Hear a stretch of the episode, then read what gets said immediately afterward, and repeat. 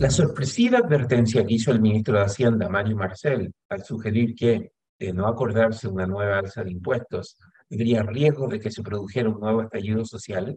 no solo constituye una velada amenaza, sino que también nos recuerda que la errada respuesta de la clase política, nos recuerda aquella eh, errada respuesta de la clase política al estallido social de 2019.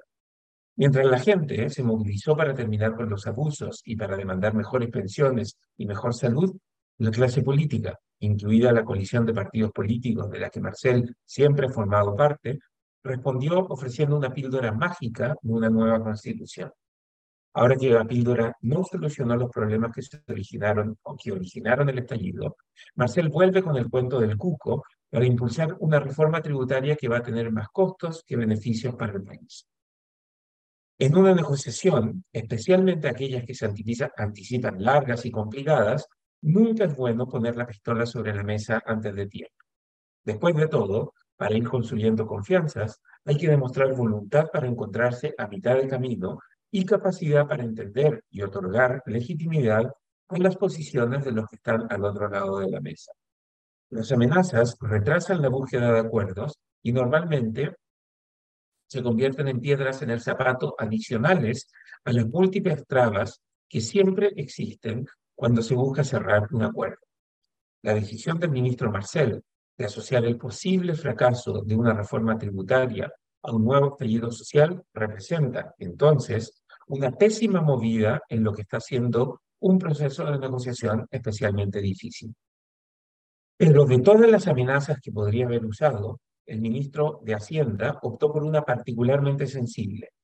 El estallido de 2019 ha sido interpretado de muchas formas, pero una de las lecturas prevalentes que se ha consolidado en el tiempo ha sido la del negativo efecto que tuvieron las manifestaciones sobre la reputación del país como una república en que impera el Estado de Derecho, se respeta la propiedad privada y las policías son capaces de imponer la ley y el orden.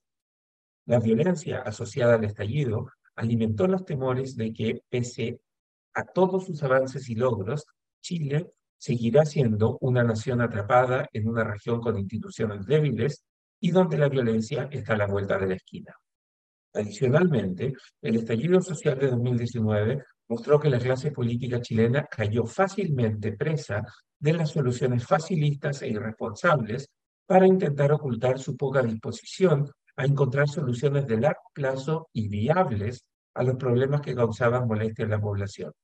Cuando la gente salió a protestar contra el abuso, las bajas pensiones y la insuficiente cobertura en salud, la clase política respondió con el liderazgo cómplice del presidente Piñera, ofreciendo un proceso constituyente como si eso fuera una píldora mágica para solucionar los problemas del país.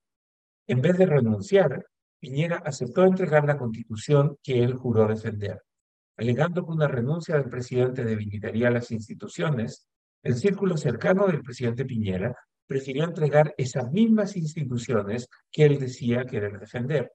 Afortunadamente, la Convención Constitucional hizo tan mal su tarea que una mayoría del país rechazó la propuesta de nueva constitución el 4 de septiembre.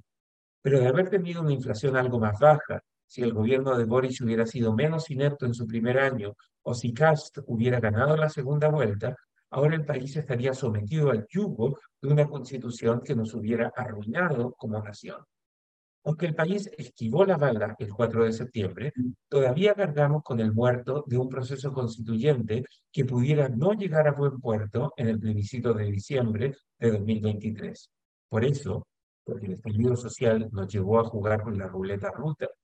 con la ruleta rusa de un proceso constituyente que ha traído más costos que beneficios para el país,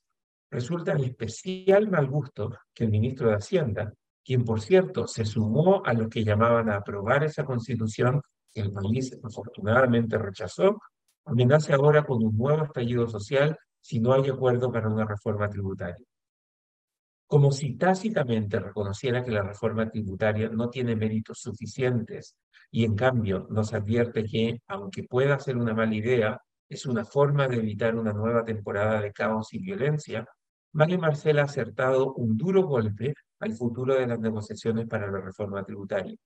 Con un gobierno débil que continuamente comete errores no forzados y con una situación económica que necesita viento de cola para levantar, el gobierno insiste en una reforma tributaria para la que no tiene ni los votos en el Congreso ni buenas razones para tratar de lograr su aprobación. Como si Marcel en el fondo quisiera que la reforma en realidad nunca pase, la velada amenaza de que podría darse un nuevo estallido social si no hay aumento de impuestos pasará a la historia como una de las peores estrategias de negociación en la memoria reciente de Chile. El libero, la realidad como no la habías visto.